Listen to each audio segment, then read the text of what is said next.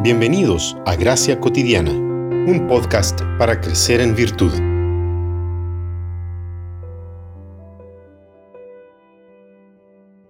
Un mandamiento nuevo les doy, que se amen los unos a los otros, que como yo los he amado, así también se amen los unos a los otros. En esto conocerán todos que son mis discípulos, si se tienen amor los unos a los otros. Juan 13, 34 y 35. La gran marca de la fe cristiana es el amor. Las palabras de Jesús son tajantes. Si un cristiano no ama a su prójimo, no puede ser reconocido como su discípulo. Pero para comprender el amor cristiano debemos ir más a fondo, esto es, a la inmensidad del amor eterno de Dios.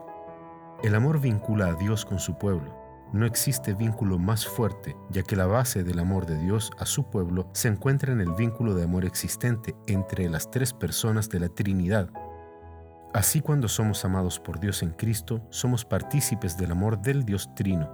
Por otro lado, si quitamos el amor de nuestra relación con Dios, nos transformaremos en las criaturas más miserables de todas. La fe y la esperanza claman por el amor como dijimos en el primer episodio, no existe ni esperanza ni fe sin amor. El amor existe como fundamento de la religión cristiana porque nuestra salvación brota del amor de Dios en Cristo, según Efesios 1, 4 y 5. Ese amor es eterno y se transfiere eterno hacia nosotros. En Jeremías 31.3, Dios dice, con amor eterno te he amado, lo que implica que, como dice el teólogo Gerhardus Voss, Dios jamás dejará de amarnos, porque no hubo algún momento en que comenzara a amarnos, sino que siempre nos amó. Dicho de otra manera, Dios nos ama eternamente porque somos el fruto de la obra de las manos de su Hijo Jesucristo, al que ama eternamente. Si el fundamento del amor cristiano está en el amor eterno de la Trinidad, ¿qué quiere Dios de nosotros?